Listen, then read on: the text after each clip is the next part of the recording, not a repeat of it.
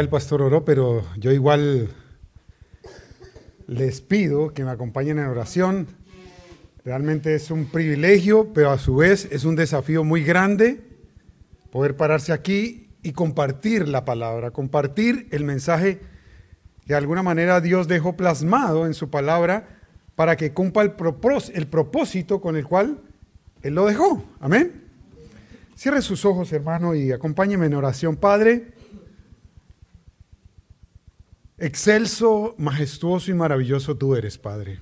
Bendecimos tu precioso y todopoderoso nombre. Esta reunión y todas las reuniones donde hoy día se invoca tu nombre y se exalta tu nombre, el único propósito que se persigue es adorarte, alabarte y bendecirte y declarar que tú eres el Dios nuestro, nuestro Padre Rogamos que el poder de tu palabra en esta hora, Señor, a través de este mensaje, llegue a cada uno de nosotros e impacte y cumpla el propósito con el cual tú lo dejaste.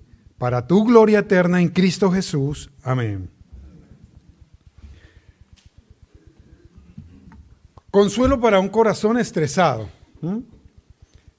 No cabe duda de que hoy en día es una de las enfermedades y dolencias más importantes que ocurren en cada uno de nosotros y en la población. ¿Quién no ha sufrido estrés? Levante su mano, ¿quién no ha, sufrido? ¿quién no ha sufrido? Es más, hoy se sorprende uno porque hasta los niños se, se estresan en el colegio. Niños. no sé si bebés, ¿no?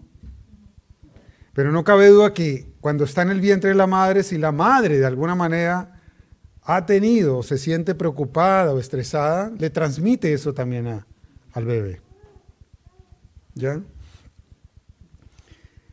Ahora, claramente el Señor, a través de su palabra, sabe perfectamente que este es un, es un mal que afecta a todos. A todos, absolutamente. Y no cabe duda de que tú o lo has vivido, o lo estás viviendo, o lo vas a vivir. De hecho, el Señor Jesucristo, en su última semana, y este, eh, para que entendamos en el marco de, de qué se da esta palabra, es justamente en la última semana del Señor Jesucristo en lo que se ha llamado un poco el sermón del aposento alto, donde él se reúne con sus discípulos a cenar, a tener su última cena, la celebración de la Pascua, en esta tierra. Conociendo que para los judíos era muy importante y es muy importante la celebración de la Pascua. Ellos, a través de la Pascua, el Señor mismo les instituyó de que cuando eran eh, cautivos en esclavitud en Egipto, Dios, a través de Moisés, les envía un libertador para que puedan ser liberados de la esclavitud en la que vivían. Y establece la Pascua y de ahí en adelante, cada año los judíos la celebraban una vez en el año, donde había derramamiento de sangre, donde había el sacrificio de un cordero pascual y la celebración en intimidad acerca de recordar eso que era tan importante y tan relevante. El Señor Jesucristo parte pues esta reunión con, con sus apóstoles, reuniéndose con ellos, Y desde el capítulo 13 del Evangelio de Juan y hasta el capítulo 17 sostiene con ellos unas palabras, unas recomendaciones muy importantes, sabiendo plenamente y siendo totalmente consciente de que iba a ser arrestado, de que iba a ser torturado, de que iba a ser crucificado. No sé qué pueda sentir una persona cuando está a punto de morir. Pero claramente, aquí el Señor Jesucristo, a pesar de ser consciente de todo ello, y no solamente de eso, sino de que uno de los doce que él había escogido lo había traicionado, no lo tomó de sorpresa, claramente, porque él claramente escogió a Judas sabiendo, sabiendo de que lo iba a traicionar. Ahora, fue elección de Judas, no es que el Señor lo condenó, no, pero sabía que lo iba a traicionar, porque Cristo conocía y conoce los corazones. Conoce tu corazón. Él conoce qué estás viviendo, qué has vivido o qué vas a vivir. Es más, el capítulo 13 parte haciendo varios eh, comentarios y haciéndole recomendaciones en el cual les dice de que un poco más atrás del texto, y esto lo leo solo para que nos ubiquemos en el marco de qué ocurre esto. el Señor Jesucristo les establece de que iban a ser afligidos. Iban a sufrir aflicción. Y en este mundo, claramente, un mundo caído, son muchas las aflicciones que vamos a tener, que hemos tenido, o que estamos teniendo, o vayamos a tener. Porque es un mundo caído. Un mundo contaminado. De hecho, hoy en día lo podemos ver, ¿no? Ya no se habla del cambio climático, sino de crisis climática. Y a un paso vertiginoso. Damos gracias a Dios y sea Dios quien guíe esa reunión en fin de año aquí en Santiago, porque será objeto justamente de la reunión a nivel global de lo que es la crisis climática. Sea Dios quien guíe esto y permita que de alguna manera se pueda mejorar algo. Yo particularmente, no siendo fatalista, pero sí siendo realista, yo creo que el tema climático ya es irreversible. Puede que se mejore algo, pero que vaya a cambiar radical y totalmente, no lo creo. Porque la gran mayoría de nosotros no está dispuesto ni a dejar la comodidad de los autos sabiendo que estos contaminan, ni a dejar la comodidad de usar bolsas plásticas. Es más, los empresarios o los industriales hoy día ya prohíben un poco de que nosotros salgamos con bolsas de ahí, pero todos los productos vienen empacados en bolsas, en plásticos que afectan y contaminan. Y es triste ver cómo a veces vemos en cadenas, en noticias, cómo los océanos están totalmente llenos, llenos de basura. El Señor Jesucristo, por lo tanto, Él les da un anuncio Imagínense cómo se sentiría usted, ¿sí? Que va con una persona que usted la ha reconocido como su líder, ¿cierto? Y de manera sistemática ha visto cómo ha resucitado muertos, ha sanado enfermos, ha multiplicado los panes, los peces, ha hecho cantidades de milagros y llega a Jerusalén y todos lo proclaman y dicen, Osana, Osana, Osana al que viene, al rey. Lo recibieron como un rey.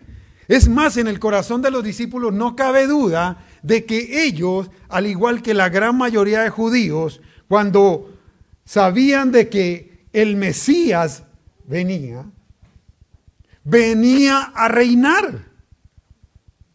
Entonces en la cabeza de ellos muy posiblemente está de que ya, listo, ya está hecho el tema. Jesucristo reina, me imagino, no es que le quiera agregar, pero trato de imaginarme como para ilustrarlo. Me imagino Pedro diciendo, ya, yo, ministro de, ministro de Economía. Ah, no, el ministro de Economía muy posiblemente pensaba que iba a ser Judas. porque era el tesorero. Pedro, el ministro de defensa, etc.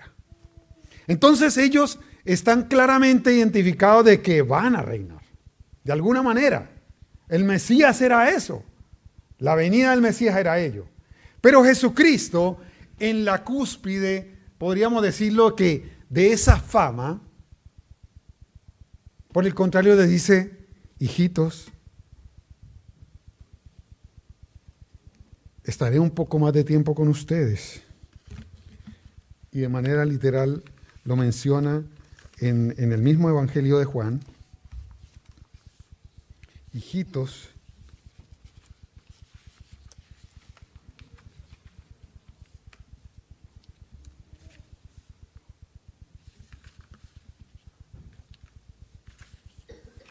Permíteme lo encuentro rápido.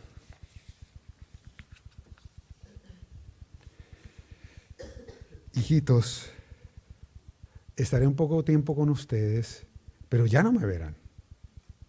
Es necesario que yo muera. Y me voy. Entonces claramente esto generó una total preocupación de los discípulos, al punto tal que en el capítulo 13 el apóstol Pedro le dice a Jesucristo, pero ¿dónde vas, Señor? ¿Cómo que te vas? Y en ese marco es que ocurre este texto. Ya lo leyeron, pero voy a pedir, dada la relevancia y la importancia de este texto, que aparentemente resulta ser muy claro, pero a su vez es uno de los pasajes más complejos que existen básico, claro en algunos aspectos, pero muy complejo. Es más, los mismos discípulos no entendieron muchas de estas cosas, por eso surge la duda de Tomás y la pregunta de Felipe. Y estoy casi que seguro que de muchos de ustedes, y de mí también en particular, surgen muchas inquietudes para entender en real proporción la real magnitud de estas palabras que habla Jesucristo poco antes de morir. Dice, no se turbe vuestro corazón. Creéis en Dios, creed también en mí. En la casa de mi Padre muchas moradas hay. Si así no fuera, yo os lo hubiera dicho. Voy pues a preparar lugar para vosotros, y si me voy y os preparo lugar, vendré otra vez y os tomaré a mí mismo, para que donde yo esté, vosotros también estéis. ¿Y sabéis a dónde voy? ¿Sabéis el camino? Le dijo Tomás, Señor, no sabemos a dónde vas. ¿Cómo pues podemos saber el camino? Jesús le dijo, yo soy el camino, la verdad y la vida. Nadie viene al Padre sino por mí. Si me conocierais, también a mi Padre conoceríais. Y desde ahora lo conocéis y lo habéis visto. Felipe le dijo, Señor, muéstranos el Padre y esto nos basta.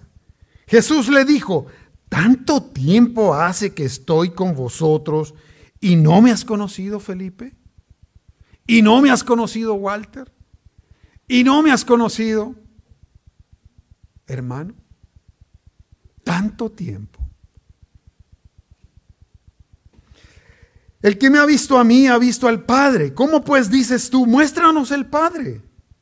¿No crees que yo soy en el Padre y el Padre en mí? Las palabras que yo os hablo no las hablo por mi propia cuenta, sino que el Padre que vive en mí, Él hace las obras. Creedme que yo soy en el Padre y el Padre en mí, de otra manera creedme por las mismas obras. De cierto, de cierto os digo, el que en mí cree, las obras que yo hago, Él también las hará y aún mayores hará, porque yo voy al Padre. Todo lo que pidáis al Padre en mi nombre lo haré, para que el Padre sea glorificado en el Hijo. Si algo pedís en mi nombre, yo lo haré. Como decía aparte en la introducción, pues Jesús sabía que dentro de poco lo arrestarían, lo torturarían y crucificarían. Y no solamente eso, como bien mencionaba, sino que Judas lo traicionaría, que Pedro lo negaría, y que todos, absolutamente todos, lo abandonarían. A pesar de ello, no se dedicó a lamentarse ni a autocompadecerse. Pobre de mí, no. Antes, por el contrario, se dedicó a dar las últimas instrucciones, a consolarles y a orar por ellos. Le dio claras instrucciones, aunque al inicio no las entendieron. La palabra que aquí se utiliza como turbar viene del griego tarazó, que es la misma raíz de agitar, la que se utilizaba cuando se agitaba el estanque de Bethesda. ¿Recuerdan ese pasaje? Que se movían las aguas y a través, cada que se movían las aguas, el primero que fuera a tocarlo quedaba sano. Y no cabe duda que el Señor aquí está identificando de que el corazón, nuestro corazón, sufre y se agita de manera que genera un malestar y una inquietud que hace que no nos podamos estar quietos. Y ante una dificultad, ante una frustración, nuestro corazón se inquieta. Tal vez muchos de ustedes pudieran sentirse inquietos y estresados, angustiados, frustrados por diversas circunstancias. Por ejemplo, largos años que hayas trabajado en una empresa y luego un día te llaman y dicen, Señor, discúlpeme, pero hasta aquí. Y eso crea frustración. Tal vez nos sintamos frustrados por emprendimientos que hayamos tenido y se ha fracasado y esto genera frustración y genera malestar y agitación en el alma y en el corazón. Tal vez una relación de muchos años y que de un momento a otro termina. Tal vez la partida de un, ser querido y sobre todo cuando es a temprana edad genera frustración, desasosiego, genera estrés, genera depresión. El Señor tiene palabras para los discípulos y para ti también, y para mí también. Ante un evento que deprime, angustia o estrese, el Señor da claras instrucciones y la primera y más importante instrucción la da en el versículo 1. Y les dice, ¿creen ustedes en Dios? Crean también en mí. Y la palabra que utiliza aquí es en el griego piste, pisteuo, y que significa confíen, crean, tengan fe.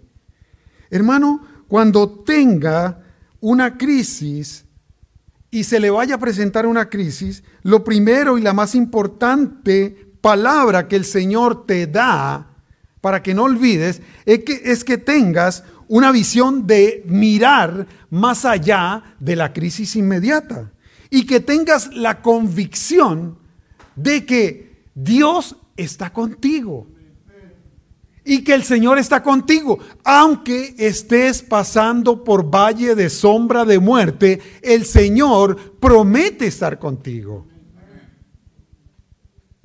En muchas de las ocasiones te librará. Pero Él claramente lo dijo, en este mundo tendrán aflicción. Pero aunque tengan aflicción, confíen, tengan confianza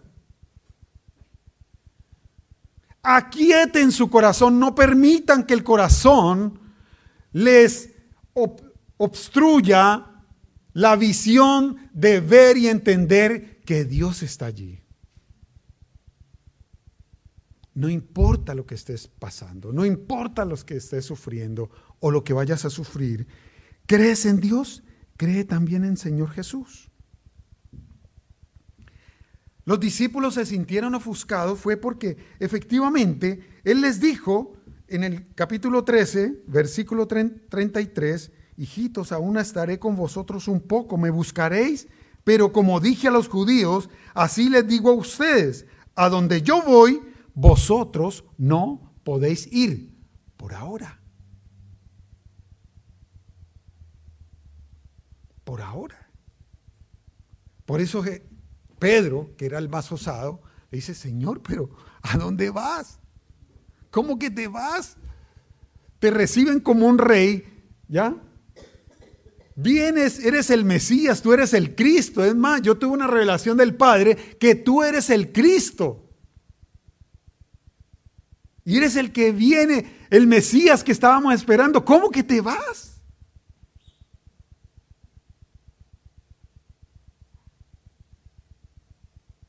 Aquí Cristo afirma y se identifica de manera plena con la deidad. Cuando tu corazón se sienta turbado, si crees en Dios, cree en Cristo. Cree en las palabras de Cristo. Cree que Él está allí contigo aunque no lo veas. En los momentos más difíciles de mi vida, yo, acercado en oración y a través de la lectura de la palabra, pude sentir la presencia de Cristo. Yo sé que Él ha estado y sé también y estoy convencido de que Él estará aunque esté en valle de sombra de muerte.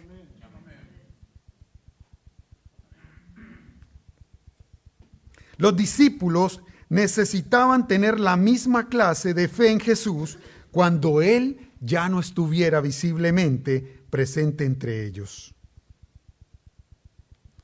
La palabra pisteuo habla y está escrita en un tiempo presente y se refiere a una confianza continua que debemos tener en Él. Esta palabra está escrita en griego, pero en presente, en tiempo presente. Confíen. El Señor lo dice. Creen en Dios, crean. En este minuto tengan y pongan su confianza en mí. Lo está diciendo Jesús. Es más, Jesús mismo, un poco más adelante, en el, en el capítulo 20, Jesús elogia la fe que tienen aquellos que no lo han visto. Cuando Él resucita, recuerdan que eh, eh, precisamente Tomás era uno de los que, cuando el Señor resucitó y se les apareció a varios de los discípulos, se lo comentaron a Tomás y dijeron, mm, mm, no lo, no lo creo, hasta que no meta estos dos, estos dedos en la llaga, no lo voy a creer. Y dije, justamente el Señor Jesucristo se le aparece después, cuando están reunidos, y dice, Tomás, bendito aquellos que creen, aunque no me han visto. Hermano, tú y yo y los que estamos aquí, y muchos que están en muchas iglesias que creen en el Señor Jesucristo, creemos, aunque no lo hemos visto. Y el Señor elogia eso.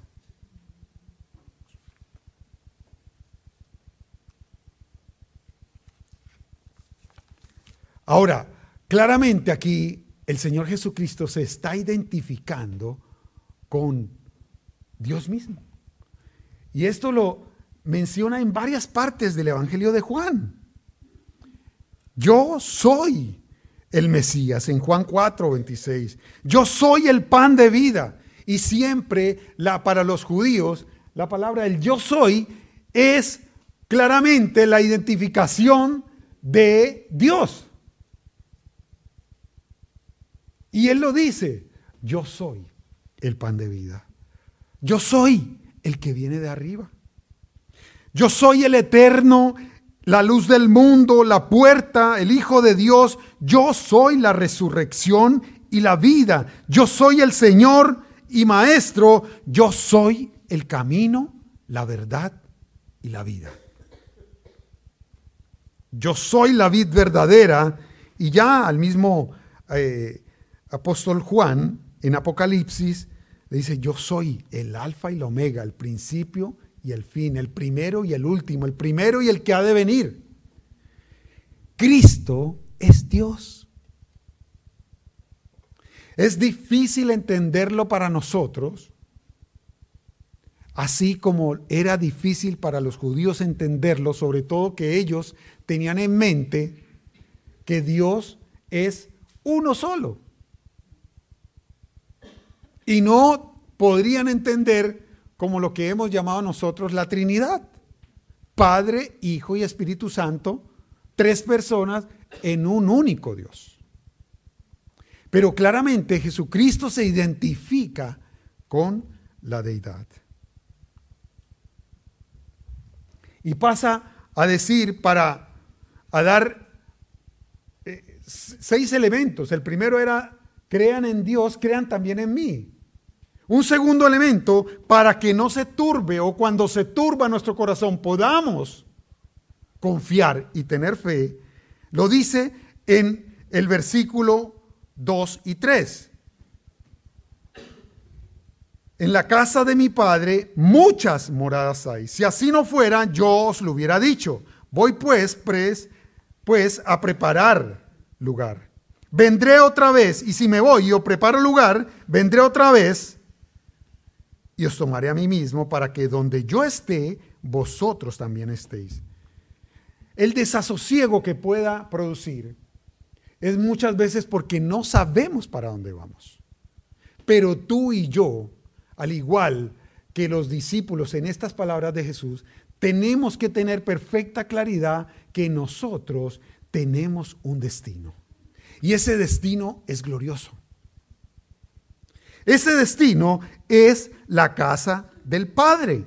El énfasis en todo este texto no está en que en ninguna otra cosa, sino en la casa del Padre. Es el énfasis de todo ese texto. Si hay algo que te perturba y algo que estés viviendo y que tal vez no te permita vivir, debes tener perfecta claridad de que tu destino no está aquí. El destino tuyo y el mío está en ir que vamos a la casa del Padre. Por eso también yo creo de que no cabe duda, cuando uno conoce la escritura, de que mucho de este tierra que en muchos aspectos nos gusta, no va a existir. Es más, la palabra de Dios habla de que habrá cielo nuevo y tierra nueva. Tal vez porque difícil arreglar esta tierra ya. Tendría que cambiar la temperatura radicalmente para que se vuelvan a formar los glaciares.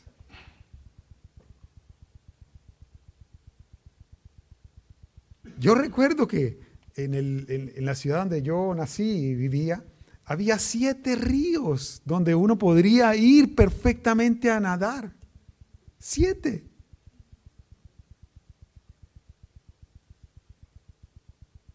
Hoy están algunos de ellos y contaminados. La casa del Padre, allí es donde está nuestro destino. Y no se refiere tanto a un lugar, sino a un estado. La palabra que usa aquí en el griego es oikia, que es casa, morada, familia u hogar. Después de que yo me casé, yo recordaba que eh, en estos días que siempre los días domingo, después de que íbamos a la iglesia, ¿recuerdas, Olga? Íbamos a la casa paterna.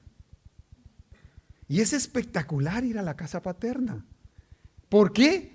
Porque allí ya no, no es como si fuera alguna de, de la casa de ustedes, hermano que me sentaría, eh, esperaría que me invitaran, ¿ya? Y me sentaría, pero no puedo ir tan cómodamente como en la casa paterna a ir a abrir el refri y si tengo sueño voy y me tiro en la cama de papá o mamá y hago lo que quiera allí.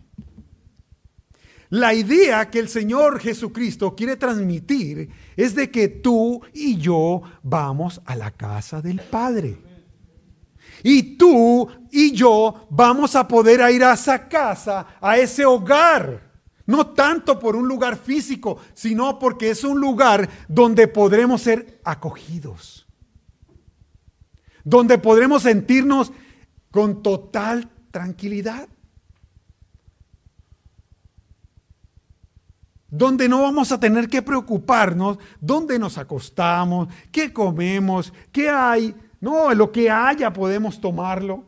Ese es el mensaje que Jesucristo quiere transmitir a sus discípulos y que el Señor quiere transmitirte a ti y a mí de que vamos a una morada en el cual tenemos una familia. Y hay varios elementos en, este, en todo este pasaje. ¿ah? Lo primero de ellos es que hay muchas. El Señor Jesucristo aquí le está hablando a once de los discípulos. Ya Judas había salido, pero le está hablando a once. Él no se limitó a decir, en la casa del Padre, de mi Padre, hay un lugar para ustedes. No, hermanos, hoy también hay un lugar para ti. En la casa del Padre hay un lugar para ti y para mí. Si has creído en el Señor Jesucristo, si has creído en el Padre, hay un lugar para ti. Como dice eh, este, este cántico, este salmo, es un cántico, que cuando allá se llame lista, yo a mi, a mi nombre feliz responderé. Hermano, ten la plena certeza de que allí hay un lugar para ti. Si has creído y pones toda tu confianza en Jesús, en Dios, hay un lugar para ti. No es que vayamos a llegar y nos digan, a ver cuál es su root. No, usted no está aquí. Hermano, ten la plena certeza, la convicción, la fe, la confianza de que no importa lo que estés viviendo o lo que vayas a vivir en esta tierra, y así hayas vivido depresión, eh, angustia, en la casa del Padre hay un lugar de reposo y descanso para ti y para mí. Yo no sé qué es lo que hayas vivido. Sí sé lo que yo he vivido, pero no importa lo que haya vivido, voy para allá. Segundo, voy pues a preparar lugar para vosotros. El Señor se nos adelantó justamente para poder abrir un lugar donde por gracia podemos entrar. Antes de que el Señor fuera, no era posible.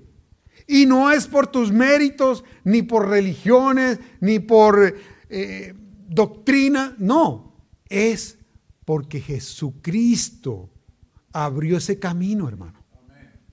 Ese lugar lo ha preparado el Señor Jesucristo. Ahora, entendamos también, porque lo dice en, en, el Evangelio de Mateo, cuando en el juicio, en el día del juicio, el Señor dice, venid benditos de mí, bendito de mi Padre, perdón, y heredad el reino que está preparado para vosotros desde la fundación del mundo. No es que el Señor haya ido y en este minuto esté trabajando y esté haciendo nuevas habitaciones para que algunos de los miles y cientos de cristianos que se van sumando, entonces empiezan a construir los ángeles con Jesucristo, nuevas habitaciones. No, esas moradas ya están hechas.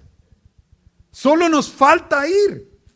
En cualquier minuto que partamos, al Señor no lo va a sorprender porque Él es soberano y sabe el día que tú y yo o cualquiera de nuestros familiares parte.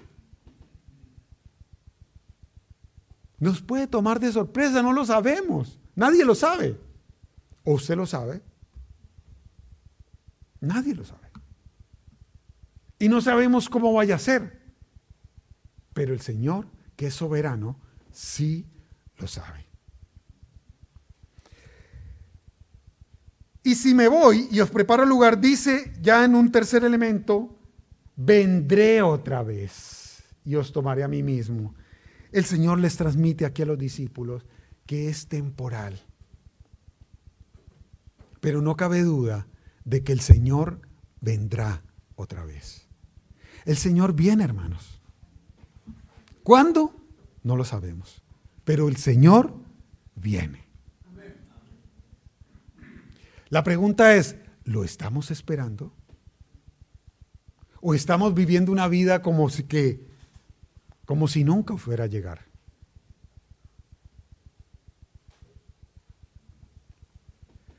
Y nos tomará a sí mismo.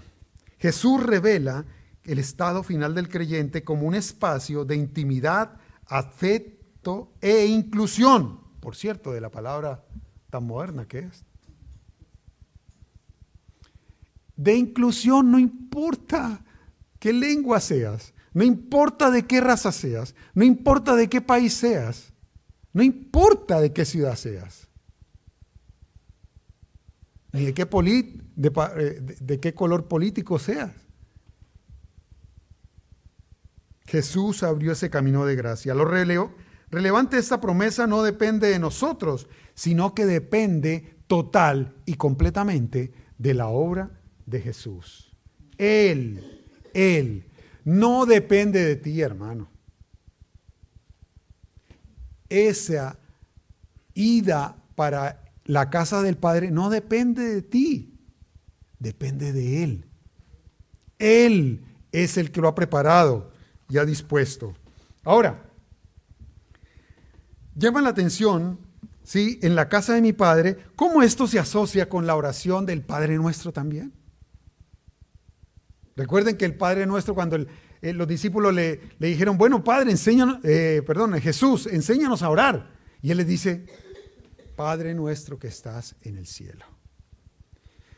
Y esa palabra, Padre Nuestro que estás en el cielo, en el hebreo original es Avinu Sheba Shamayin, Ab. Este es el hebreo pictórico y este es el hebreo bíblico. Compuesto por dos palabras o por dos letras, Bet y Aleph.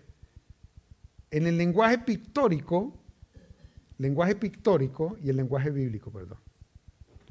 Esta significa familia y esta el fuerte, una familia fuerte. Recordemos que para los judíos, ellos escriben de derecha a izquierda. Para nosotros nos cuesta entender y leer, pero nosotros leemos de izquierda a derecha. No, para el judío es de derecha a izquierda. El fuerte de la familia, el centrado, el planteamiento central está en el Padre. Él es el fuerte de la familia. Y Él quiere que nosotros seamos parte de su familia. Somos miembros de la familia de Dios. Fíjense que esta misma palabra, Bereshit, que significa en el principio, se compone la primera letra de esta palabra, recordemos que es de derecha a izquierda en el hebreo, es, es la misma de en el principio. Por eso Juan, en el principio de su evangelio,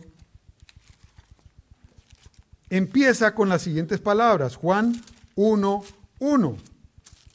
Juan quiere recalcar en el Evangelio y a lo largo de todo el Evangelio algo muy importante. En el principio era el verbo y el verbo estaba con Dios y el verbo era Dios. Y dice un poco más adelante, y el verbo en el 14, y el verbo se hizo carne y habitó entre nosotros, lleno de gracia y de verdad. Y vimos su gloria, gloria como el unigénito del Padre. Y lo identifica con el principio de la creación, Génesis 1.1. En el principio creó Dios los cielos y la tierra. ¿Cómo lo creó? Mediante la palabra. Jesús es el principio de todas las cosas, hermano. Es el primero y es el último. Es Dios. Y Dios quiere que, fíjense que esto, por eso la, en el lenguaje pictórico, el padre hace alusión a una tienda. el pueblo judío era nómada por, por principio, vivían de un lugar para otro y ellos asociaban el tema de la familia y del padre con una tienda. Por eso es la figurita. Él reina sobre la boba de la tierra cuyos habitantes son como langostas. Él extiende los cielos como un toldo y los despliega como una carpa para ser habitada.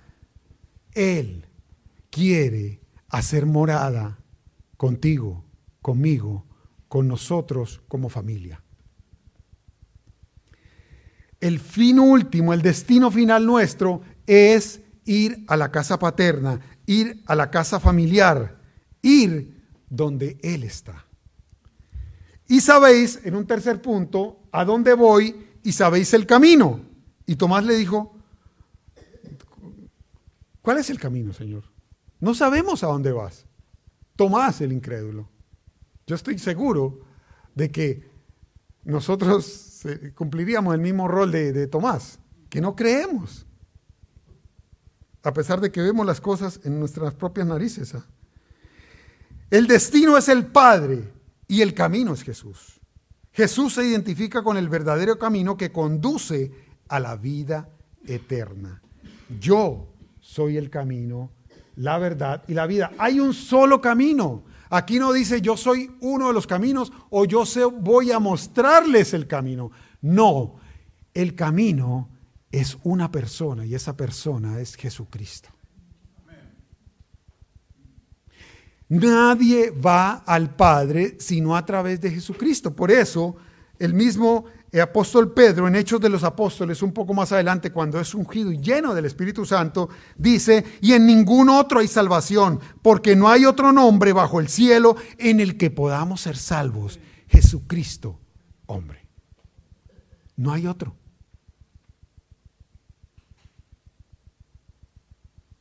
Hoy en día, en una sociedad eh,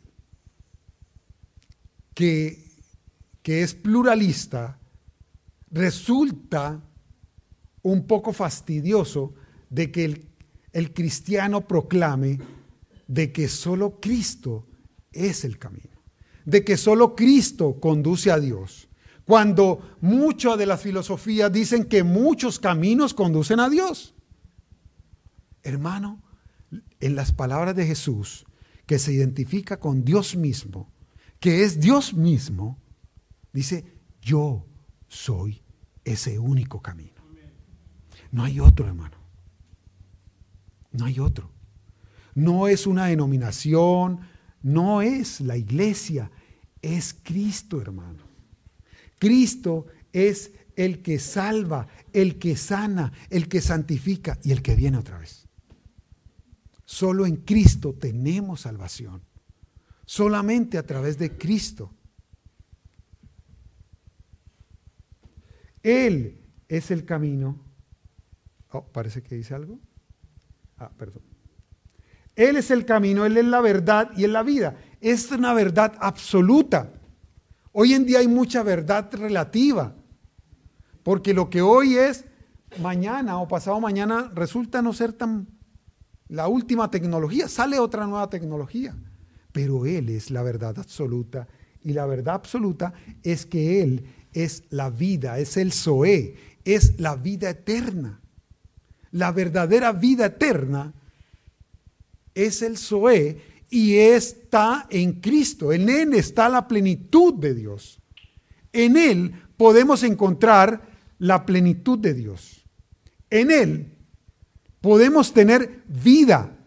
Entendamos como bien lo mencionaba en, en un mensaje hace varias semanas atrás, o varios meses, no recuerdo, la verdadera vida, cuando Jesucristo narra y describe, esta es la vida eterna, que te conozcan a ti, el único Dios verdadero. La verdadera vida y la vida eterna no es tanto que vivamos años y años y nunca muramos. La verdadera vida es conocer a Dios. Y conocer a Dios desde aquí y hasta la eternidad. Cuando tú llegas y recibes a Cristo, tienes el poder de ser hecho hijo de Dios y de recibir la vida eterna. Y esa vida eterna es que entres a tener una comunión íntima con Dios y a ser parte de la familia de Dios desde aquí ahora y hasta la eternidad. Hermanos, es un privilegio grande que nosotros tenemos de que si tú tienes a Cristo, solo cierras tus ojos, ahora lo hacemos para no distraernos, pero cierras tus ojos y ya tienes posibilidad de comunicarte con el Padre. Así, no, no, no, no, se trata de que tengas o no saldo, como en el celular, y que sepas o no el número. Y nunca va a estar ocupado. Y siempre te va a responder, aunque tú no lo escuches.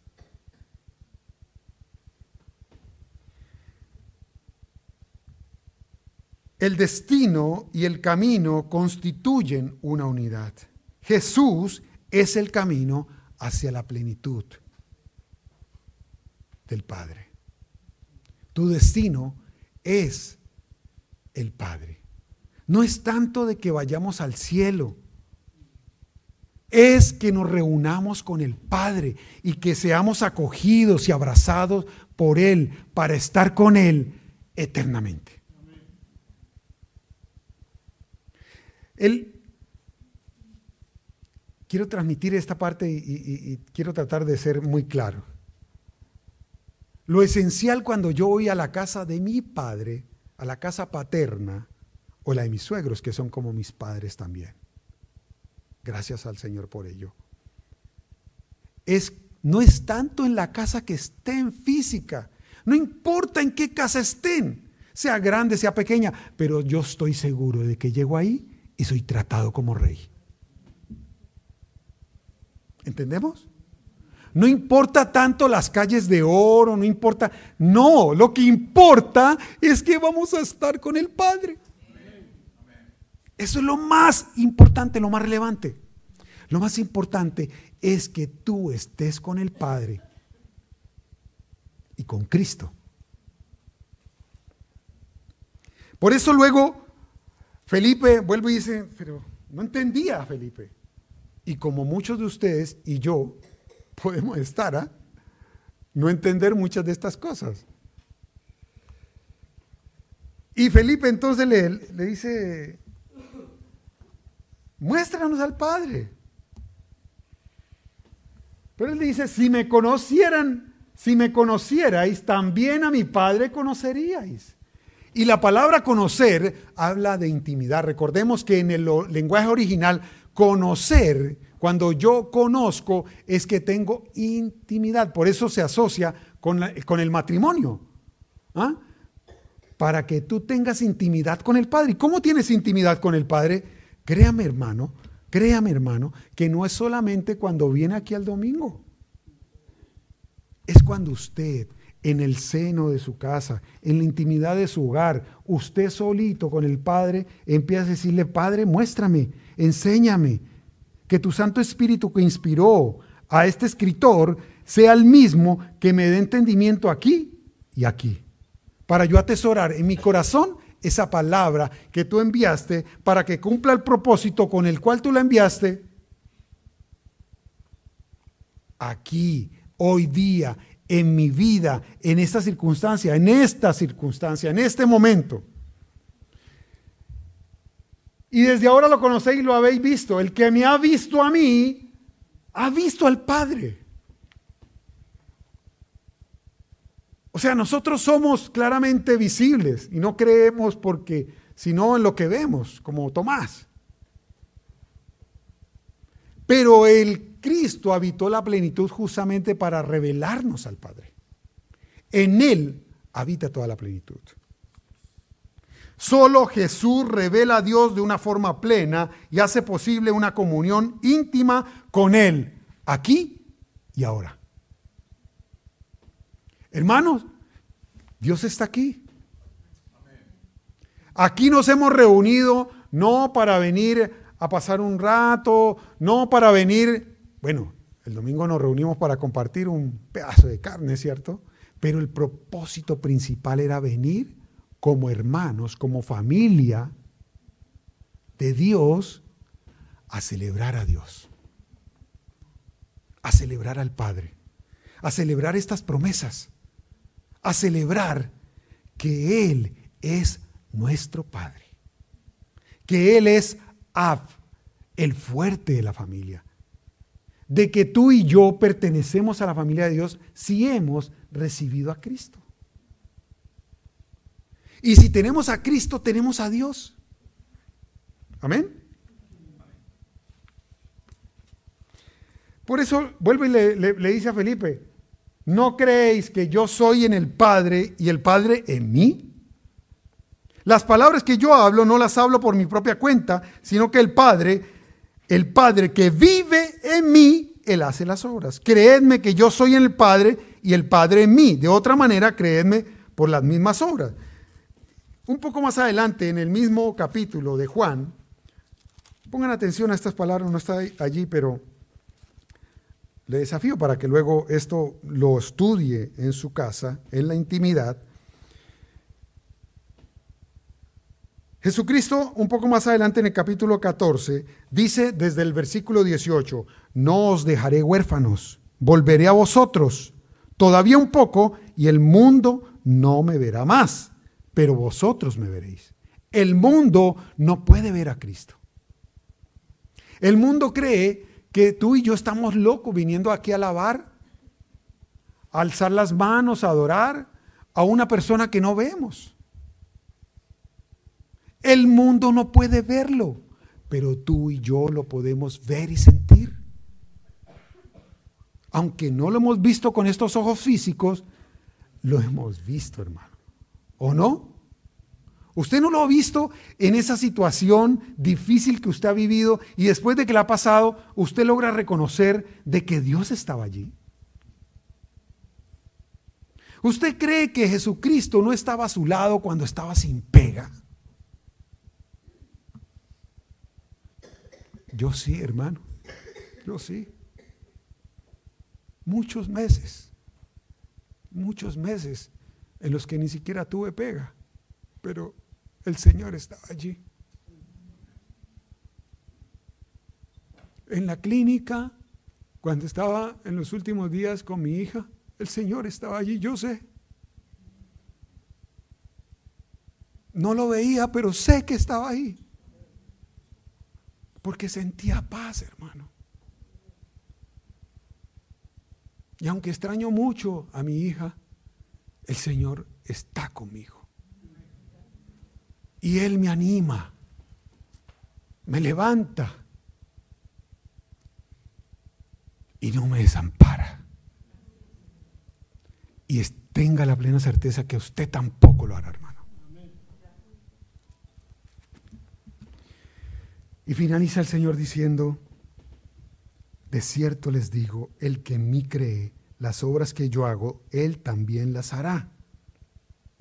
Perdón, no terminé de leer porque me emocioné. Y dice pues en el capítulo 14, todavía un poco y el mundo no me verá, pero vosotros me veréis, porque yo vivo, vosotros también viviréis.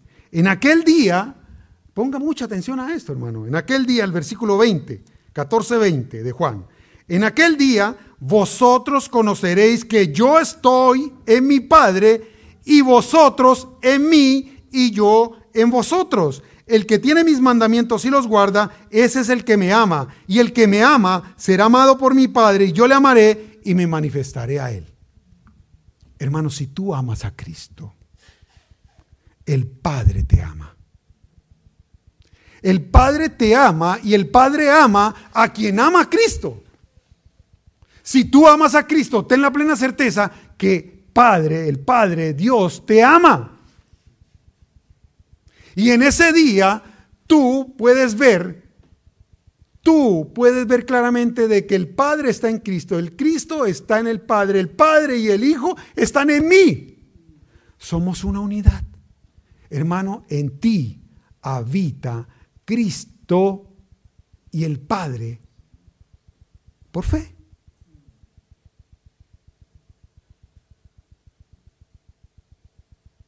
Amén. El que en mí cree, las obras que yo hago también las hará. y aún mayores las hará porque yo voy al Padre. Todo lo que pidas al Padre en mi nombre lo haré para que el Padre sea glorificado en el Hijo. Si algo pedís en mi nombre, yo lo haré.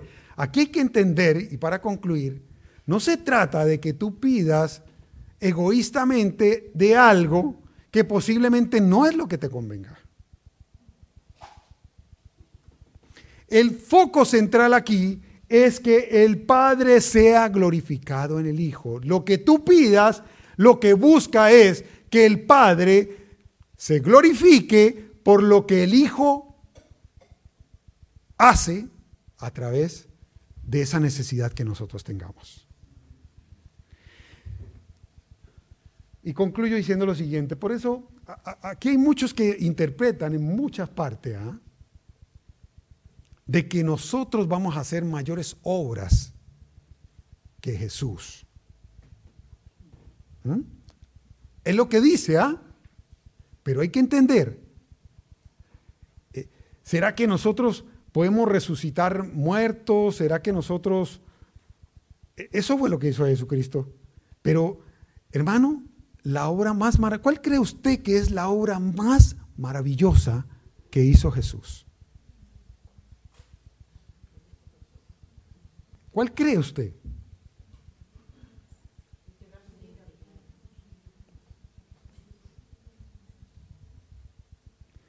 Hermano, no cabe duda de que obvio que hizo muchos milagros y muchos esperan recibir un milagro, pero yo estoy convencido que la, obra más maravillosa que el Señor hizo fue, a pesar de que tú y yo éramos pecadores, salvarnos de la condenación eterna. La obra más maravillosa es tu salvación, la salvación de tu alma, para vivir la vida eterna. No es tanto que hoy, si estás sin trabajo, obvio que, que el Señor puede suplir eso, que tengas un trabajo.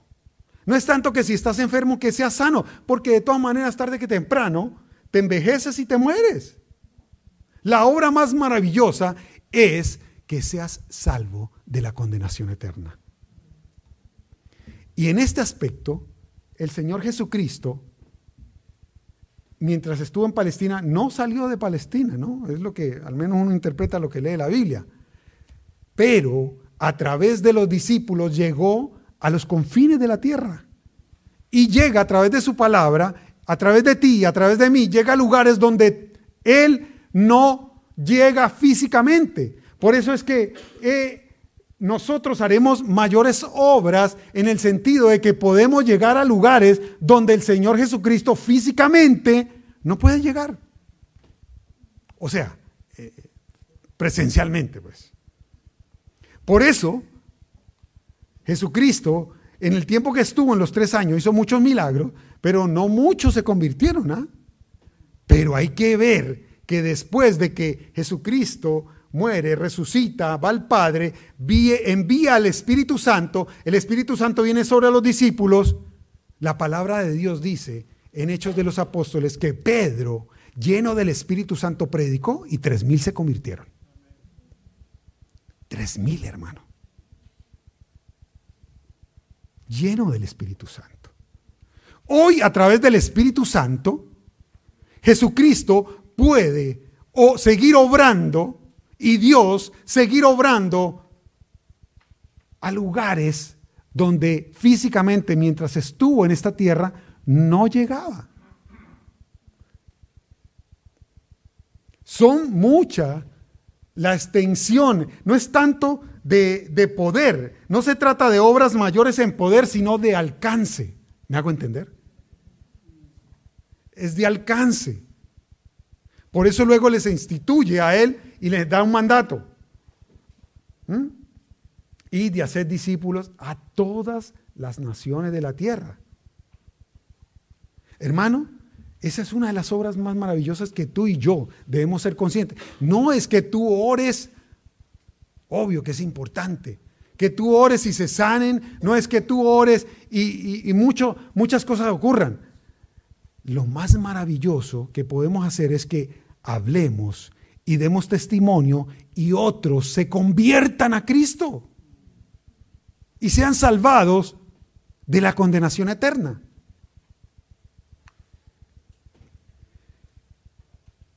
Finaliza pues el Señor Jesucristo en Juan 14, ahí mismo en el, final del capítulo 14, la paz os dejo, mi paz os doy. Yo no os la doy como el mundo la da. No se turbe vuestro corazón. Y vuelve a decirlo, ¿ah? como empezó el 14. Termina el, versículo, el capítulo 14.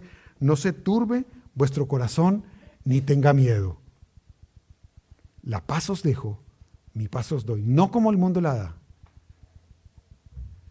Hermanos, cree en el Señor Jesucristo, cree en su palabra y no importa el desasosiego que puedas sentir, la angustia, el estrés, la frustración, la depresión, el Señor te da paz. Póngase en pie, hermano, y vamos a orar.